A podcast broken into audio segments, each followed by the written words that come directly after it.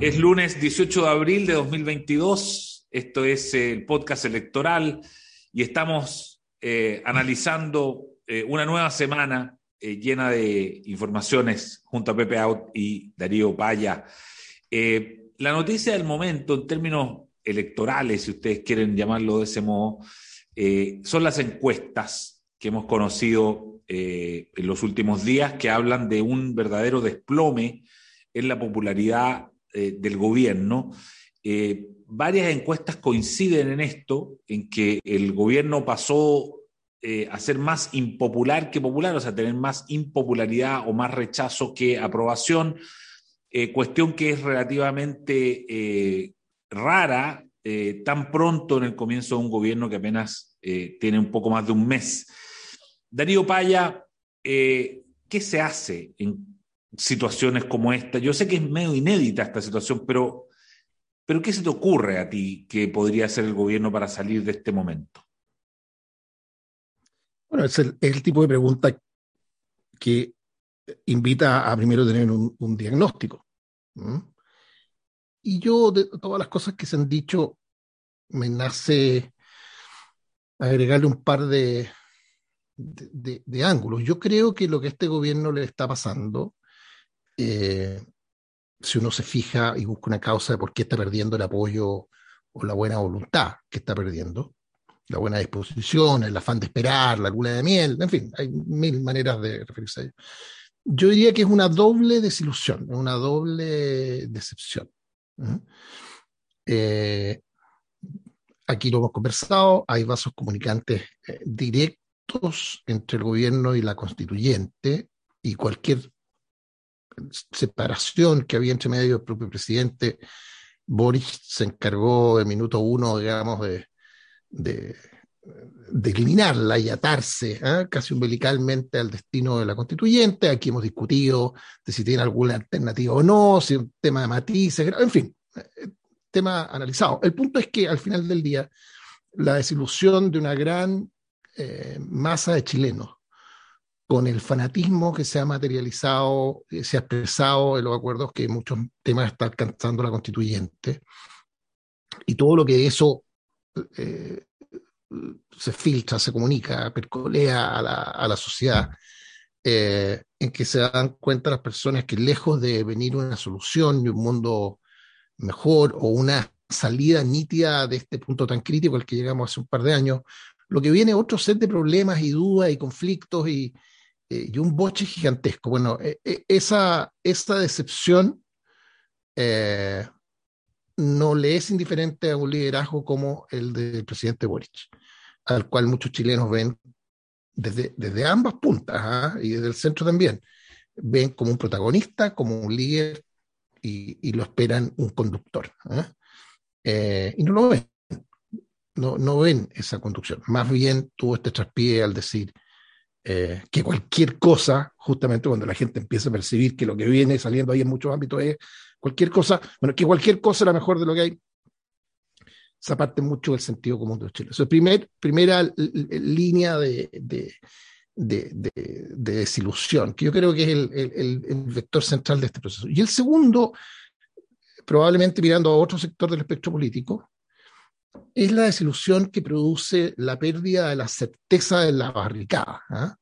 la, pérdida de la convicción y las certezas que, manifiestan las barricadas. ¿ah? Eh, por supuesto que hay, una imagen irónica, digamos. ¿ah? Eh, pero aquí, eh, en muchos temas, y ciertamente en el discurso, y un discurso que hemos escuchado de quienes hoy día están en el gobierno, ha habido una eh, la, manifestación de una visión, de una visión muy nítida de cuáles eran los problemas, quién eran los culpables y cuál era la solución. ¿ah? Eh, sucede que ahora los ven en el gobierno o en silencio o cometiendo errores o vacilando en que eh, yo creo que esto es bastante objetivo. El set de problemas país es el mismo, salvo probablemente pandemia, que, va y viene, eh, al menos en términos de la percepción que la gente tiene de lo que representa como problema el país. Pero básicamente está todo igual. Ahora, nadie, le, nadie esperaría a un gobierno que en, un mes y un poco más, en, en, mes y medio, resolviera estos problemas, pero sí que tuviera una visión. Eh, eh, visión que hoy día está ausente. Las comparaciones son odiosísimas y, y cualquier comparación con, con, el gobierno de Piñera puede eh, dar para toda clase de, de respuestas y, y, y, redivertidas muchas, pero la verdad que si uno mira al menos en términos de intenciones, a esta altura del gobierno anterior, había una intención y una comunicación de cómo enfrentar problemas como la Araucanía, el tema migratorio, el tema de la seguridad pública. Muchas de estas cosas se frustraron el camino de manera dramática y el resto de la historia la conocemos nosotros, digamos, pero, pero al menos en términos de ser capaces de comunicar una visión de por dónde se querían hacer avanzar las cosas, eh, había, eh, incluso para la oposición, había una cosa nítida a qué oponerse, ¿eh? que, criticar. Hoy día, eh, en eso. Si a eso tú le sumas eh, el fuego interno, el fuego amigo, que no sé si es amigo, pero el fuego interno antes de su coalición, eh, con, dientes ahí, pum, a, bajar en el medio campo lo que se mueva. Eh, en realidad no, no, te puede sorprender mucho que incluso en gente que con buena voluntad, habiendo votado por el presidente Boric en segunda vuelta, o no habiendo votado por él, pero que quiere y necesita que a los países, que los gobiernos les vaya bien, hay una, una desilusión. ¿eh? Ahora, la pregunta es qué significa esto, eh, y, y, por supuesto que esto da para toda una conversación, pero eh, ¿qué, ¿qué, significa esto hacia adelante? Y a mí eso me produce temor de que esto se transforme en un problema mayor para el país, porque la pregunta es para dónde se mueven o para dónde arrancan los gobiernos cuando tienen problemas. Eh, claro, y, sí, y, para, y, yo me temo que para arrancan, o para atrás. Más bien, ¿para qué lado arrancan? ¿Mm? Eh, y yo creo que en este caso arranca para la izquierda. ¿Mm? Arranca a posiciones que solo van a complicar el cuadro. Yo espero, eh, por cierto, que, que, que, no ceda a esa tentación este gobierno eh, y, y, se transforme en un, en un gobierno que para solucionar sus problemas internos simplemente se mueve hacia la izquierda y, y, y se acomoda a lo que le puede estar pidiendo el, el, el alcalde. Eh, eh, no sé si volvió a Venezuela o no volvió. El alcalde Jadua, dices tú. Eh, sí, no sé si ha vuelto a Venezuela. Eh, porque eso yo creo que empeoraría las cosas, eh, le, le, generaría un, un breve espacio político con su esquina, a lo mejor eh, a, a, la moneda, pero a muy poco andar nos daríamos cuenta que es un breve espacio en que no, no está la solución. ¿Mm? Eh, bueno. Así que te diría que al menos eso es lo que yo veo hoy día respecto de dónde viene y qué puede significar la impopularidad relativa del gobierno del presidente Boric. Buenísimo. Don Pepe Out, ¿cómo lo ve usted? ¿Qué se hace en esta situación? se hace, eso, eso vale mucha plata. ¿ah? Claro. Ese, ese, ese Esa es una consultoría, digamos. Exactamente, ¿ah? en forma, una consultoría en forma, porque lo que le está ocurriendo a, a, Gabriel Boric es lo que le ocurrió a Sebastián Piñera a 28 meses del ejercicio de su gobierno. Cuando pierde por completo el control de la gente y parte de su coalición se suma a la ola del primer retiro, y francamente luego pierde completamente el control sobre lo suyo y sobre la agenda. Pero imagínate tú que le ocurriera eso al presidente Boric al segundo mes, porque la verdad es que eh, lo que ha ocurrido en materia de opinión pública no es tanto el derrumbe de la adhesión a Boris, que baja en un mes, igual es significativo, de 50 a 40 en la mm. encuesta académica.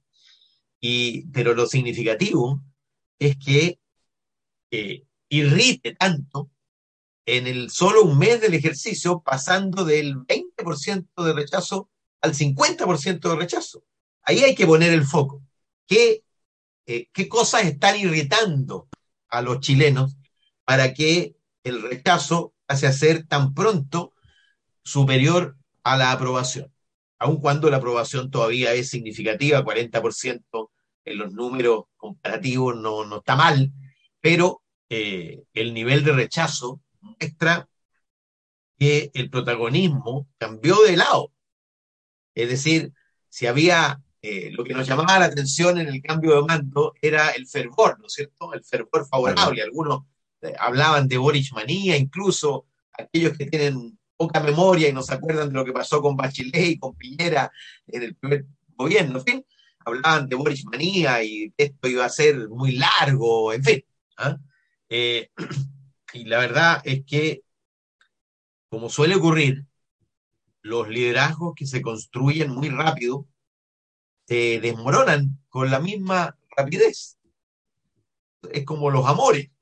¿ah? Cuando hay amor a primera vista, francamente, la primera vez que come, que habla con la boca llena tu consorte, ¿ah? se produce inmediatamente la decepción.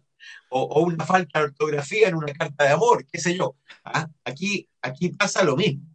Y, muy rápido empezó entonces el, la activación de una oposición. Ahora, el tema es que no es solo una cuestión de relación personal con una figura política, porque esto coincide con la evaluación de la convención, por un lado, como decía Darío, y el propio, la propia intención de voto, que ya está más o menos estacionada en 53, 47 a favor del rechazo, pero también con las prioridades señaladas por los chilenos, que son justamente aquellas donde el gobierno tiene escasísima respuesta, escasísimo involucramiento, pero sobre todo falta de unidad de propósitos para enfrentarlo, como son la delincuencia, la inflación, la inmigración y las pensiones, que han reemergido a propósito de esta discusión y la verdad es que respecto de esos cuatro temas, parece que primero no tiene unidad interna. No tiene unidad interna. Y segundo, si tuviera unidad interna, esa unidad interna es detrás de una manera que está muy alejada del sentido común mayoritario instalado en Chile. Yo creo que eso le está pasando la cuenta, porque las señales iniciales van muy en un sentido contrario del relevamiento que hace la opinión pública de cuáles son sus principales eh, problemas. Entonces, parece un gobierno, eh, mira, es bien paradojal, porque se supone que era un gobierno que iba a emprender reformas estructurales y resulta que parece un gobierno sin agenda. Y las agendas ideales que pudiera que pudiera emprender no tienen por dónde fructificar, ¿ah? porque están muy alejadas del sentido común y luego no tienen tampoco eh, mayoría. Y lo que aparece como la principal debilidad, creo yo, y creo que es la, la principal razón de este, de este evaluación del primer mes, es que su coalición está pero muy, muy lejos de haber fraguado y gobernar sin una coalición consolidada es extremadamente difícil, casi imposible, diría yo. Y desde ese punto de vista yo tomo la, preocupación, la comparto, respecto de, de qué pasa cuando un gobierno pierde la posibilidad de incidir en la agenda de manera decisiva. Nosotros, bueno, vamos a ver lo que pasa hoy día, en la tarde, ¿ah? Eh, pero, pero no hay escenario de victoria imaginable. No hay. Por el quinto retiro. La victoria va a ser pírrica, eh, cualquiera sea. Mm. claro. Ahí yo tengo un, comentario ¿ah? respecto de las opciones hacia adelante, por, por, por difíciles e improbables, digamos. ¿ah? Uno le puede asignar cero probabilidades a que el gobierno lo haga, pero puede seguir convencido de que es lo mejor que podría hacer. Hay una cosa muy importante, dijo Pepe, yo la quiero subrayar, que, que el problema que tienen los productos, las personas, los líderes, cuando, cuando eh, se pegan un salto en base a, pura promoción. ¿ah? Eh, eh, más que la sustancia del producto. La sustancia del producto sacó 27% de los votos en primera vuelta, 25. 25,8. Y, y, desde entonces, la verdad que lo que el país vio casi sin excepciones y sin errores es, es a un crack, ¿eh? un rockstar, que cada aparición pública eh, hacía desaparecer una nueva duda, una nueva aprensión, un temor. Eh, fue genial. ¿eh? Y eso en la segunda vuelta y lo continuó todo el verano hasta asumir y, un poco más acá. Bueno, una gran promoción con la que duplicó su apoyo. ¿eh? Y, y, con Yapa. Lo duplicó y, con una Yapa encima. Bueno, eso se pierde, se pierde muy rápido. Pero la verdad, si, si, si, el gobierno se pregunta, bueno, ¿de dónde está la solución? Y aquí es donde hay un desafío político gigantesco. Es en responder a esa mayoría a la que es la única manera. ¿eh? Eh, y eso, pero eso, eso sería arrancar hacia eso implica el centro, hacer algo, fíjate. No hacia la izquierda. Eh, exactamente, hacia el sentido común de los chilenos. Y, y, y, aquí lo que se me viene a la memoria es aquella frase de vámonos a otro continente y a otra década y a otro siglo incluso. To think the unthinkable. O sea, el momento en que Tony Blair le dice a la izquierda británica, es que si nosotros queremos rescatar, qué sé yo, a, a este país de, del thatcherismo y, y, el conservadurismo y, y, la derecha y todas esas cosas que a mí me gustan, él dijo, hay que estar dispuesto a pensar lo impensable. ¿Mm? Y tenemos que Pepe, asumir, y, y, lo pensó, sí. lo dijo y, lo intentó en alguna Y lo intentó, ¿Eh? que era la famosa eh, tercera vía. Aquí eh, no se ha pensado, ni intentado, ni articulado ese discurso. Eh, Claro. Esa es la decisión que tiene que tomar. Esa es la decisión. ¿Tú crees, de... Pepe, que, que, que, va, que, que va a arrancar hacia la izquierda o va a arrancar hacia el centro, Boric? Es que depende si quiere, sigue, si persiste en la voluntad de tener éxito o definitivamente quiere fracasar. Porque la pregunta equivale prácticamente a eso. Eh, ¿por, qué, ¿Por qué les ha ido mal a los últimos dos gobiernos? ¿Ah? porque leyeron sus triunfos efímeros y triunfos de segunda vuelta al fin y al cabo como una especie de viraje de la sociedad. Bachelet y los suyos, nuestros diría yo, que yo estuve ahí, estoy ahí, leyeron, yo fui crítico, pero leyeron como si hubiera habido un viraje a la izquierda de la sociedad chilena. Y luego la sociedad en realidad se resistió a su reforma desde su individualismo, desde la derecha, y de hecho ganó luego la derecha. Piñera creyó, después de haber sacado un magro resultado en primera vuelta, pero un alto resultado en segunda, creyó que el país había virado hacia la derecha. ¿Ah? Incluso los nuestros decían, va a haber ocho años más de Piñera, en fin. Y bueno, mira por dónde cayó. Y ahora lo mismo eh, no había por dónde leer que el país había virado a la izquierda. ¿Ah? Salvo ese, esa imagen ilusoria de mayo del 2020, que gracias a esta a que cuatro de cada diez chilenos votaron por listas independientes, que al final no eran listas independientes, sino que eran listas de izquierda radical, eh, la verdad es que el país no ha girado a ninguna parte. El país es el mismo son los mismos valores, la misma cultura, las mismas tradiciones, en fin. Eh, y yo creo que eso está pasando en la cuenta. Y por lo tanto, no tiene ninguna opción eh, de arreglarse con Jadwe. Fíjate tú, cuando uno desmenuza eh, la pérdida de apoyo o el aumento de rechazo, el 22% de quienes votaron por Boric dicen ahora ser opositores, es decir, más bien dicen que eh, desaprueban la gestión del gobierno.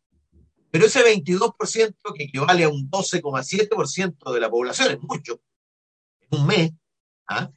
es justamente lo que le dio el triunfo.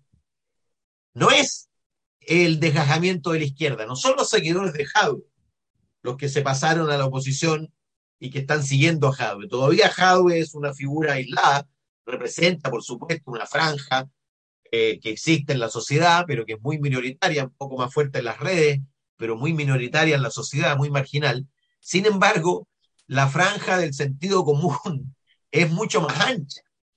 Eh, y la franja que privilegia como o que establece que los problemas principales de Chile no son eh, lugar de los pueblos originarios ni, ni la cuestión de género, sino más bien la violencia, la inmigración, la, inseguridad ciudadana y las pensiones.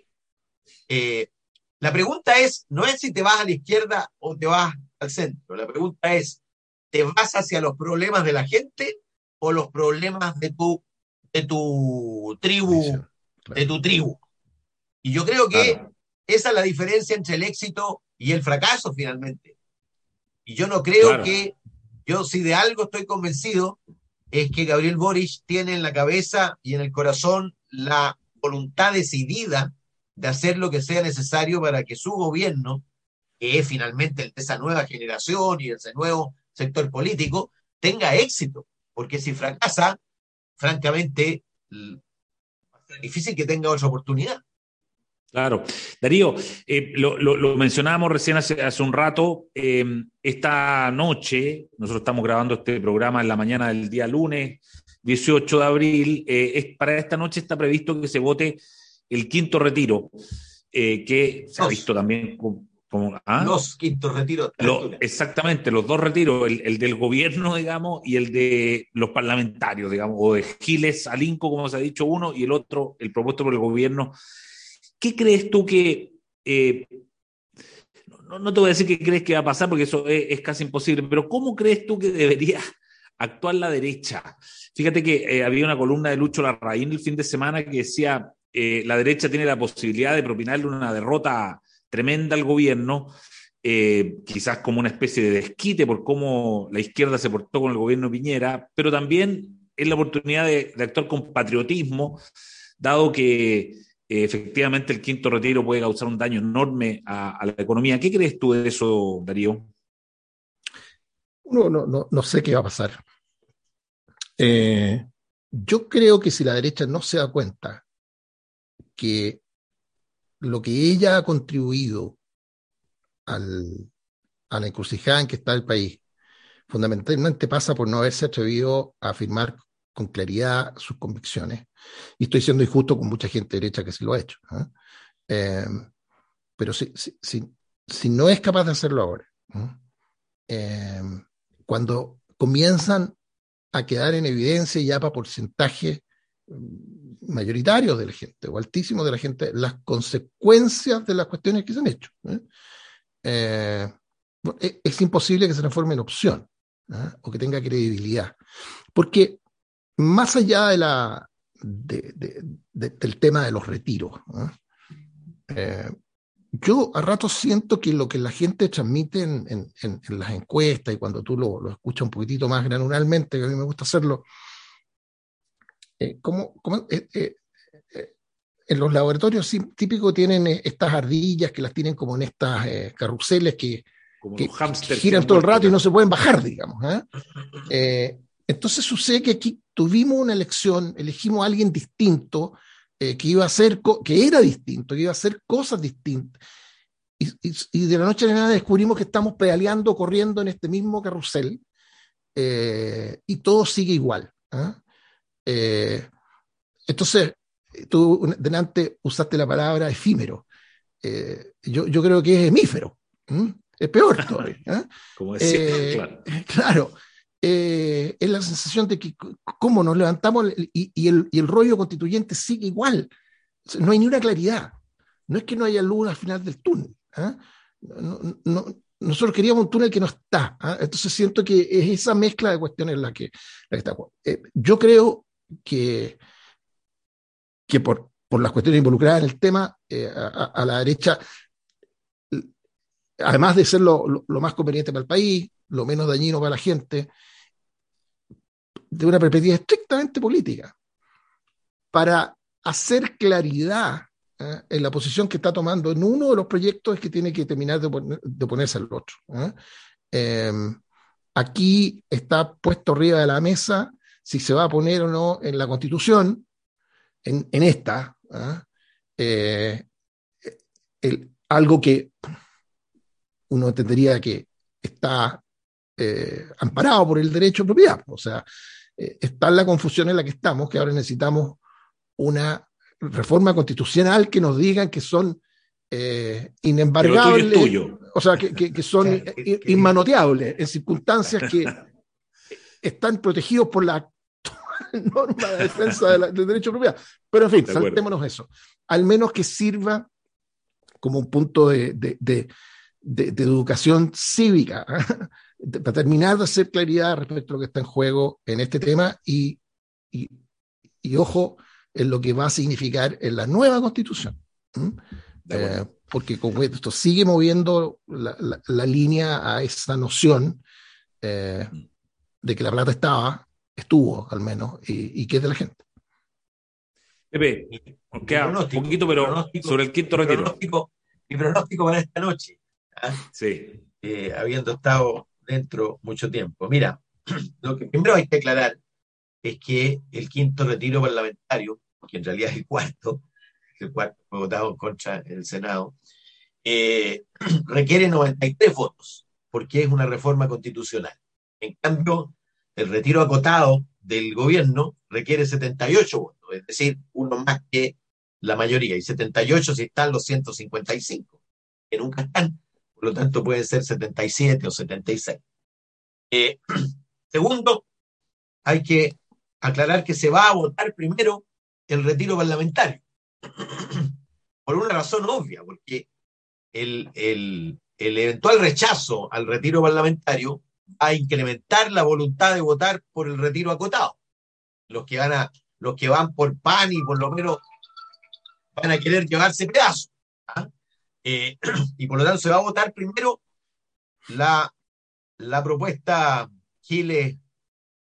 Me niego, a, me niego a agregar a Linco, francamente, eh, la propuesta Giles.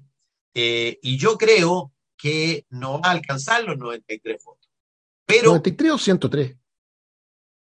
93. Son tres quintos, ¿ah? no dos tercios de, la duda que hay interrumpido. Es que sí, sí, estoy tratando de recordar el, fallo aquel del Tribunal Constitucional eh, respecto de cuál era el quórum necesario para aprobar esto. No, era 93, fue finalmente. Eh, no lo va a ver porque, pero sí van a estar divididas las dos coaliciones. Mira, el Congreso en simple tiene 68 diputados de derecha, y digo en simple porque ahí hay 14 14 republicanos, pero suma 68, la oposición de derecha, suma 66 la comillas, las dos coaliciones de gobierno, y hay 21 que no están ni en una ni en otra. ¿Ah? Y ahí están los ocho demócratas cristianos, los siete del Partido de la Gente, eh, los humanistas de, de Giles, los dos verdes, en fin. ¿ah? Ahí tienes, tienes 21. Esos 21 probablemente se van a sumar, por supuesto, a, a la prueba de, del quinto retiro. Yo calculo que de los 68 de la derecha va a haber eh, no más de 25 que van a seguir la indicación de Darío de optar por las convicciones y no por la popularidad fácil por un lado y el, secreto deseo de propinarle una derrota al gobierno de turno por el otro lado ¿ah? y de devolverle la mano eh, hecha por la oposición hace poco. Eh, y, la coalición de, las coaliciones de gobierno también van a estar divididas. Es decir, no los 66, porque bastaría con los 66 de, de las dos coaliciones de gobierno para que no se aprobaran porque basta que no estén o que se abstengan para que no haya los votos necesarios. ¿ah? Eh, pero, pero lo terrible es que su la coalición de gobierno y la coalición opositora van a votar divididos frente a, comillas, la marea popular y la voluntad de mantener, mantener eh, atajada la inflación y eh, no disminuir el potencial necesario, indispensable, para emprender, acometer la reforma de pensiones. Porque todos hablan de la inflación, pero, pero se olvidan que cada retiro ha significado dos años de retardo en el objetivo de pensiones dignas. Porque la gente retira dos años, hasta dos años y medio de su ahorro. Y por lo tanto, eh, tendrías que agregar esos años o agregarlos con plata eh, fiscal. Consecuencia, eh, el gobierno no puede perder, pero tampoco puede ganar. Porque si gana, va a ganar con su coalición dividida. ¿Ah? Claro. Y luego, claro, eh, luego de, eventualmente si se diera como yo digo, es decir, 85 votos eh, a favor y por lo tanto se cae el quinto retiro, viene la votación del quinto retiro acotado. Yo me imagino que toda la oposición va a votar en contra. Al final entonces va a decidir si va o no va el grupo de los 21, es decir, los de Giles, los de C y, y los del Partido de la Gente. Porque me imagino que caído el quinto retiro parlamentario, todas las, las dos coaliciones van a votar a favor del retiro del gobierno, ¿no es cierto? Por lo tanto, ahí hay 66 votos, pero se necesitan 78. Y por lo tanto, 12 más. sin el concurso o de la DC o de parte de la derecha, eh, eh, puede ocurrir que se caigan los dos esta tarde. Oye, muy interesante, vamos a estar atentos eh, a lo que ocurra. Se supone que ya cerca de la medianoche de hoy deberíamos tener el desenlace. Así es que... claro, Eduardo, y, 12 segundos, porque de hecho yo hablaba de un tercer proyecto, que es el proyecto de reforma constitucional anunciado. Ah, por supuesto. Que, es parte de esta discusión. Cuando yo te decía que había uno que había que votar a favor, es el que hay que votar a favor, pero no está presentado, no sabemos lo que el de Claro, el de la inexpropiabilidad de los fondos, que era lo que decía, el, que te dice que lo tuyo es tuyo. Claro, presentado hoy día, exactamente. Exactamente. Ya, buenísimo. Llenos de información, una edición un poquito más larga, hay demasiadas cosas que, que comentar, por supuesto. Seguimos atentos. Eh, próximo lunes, desde luego, nos encontramos, pero seguimos atentos por si la noticia nos llama. Así que Pepe Out, Darío Paya, muchas gracias. Chao, chao.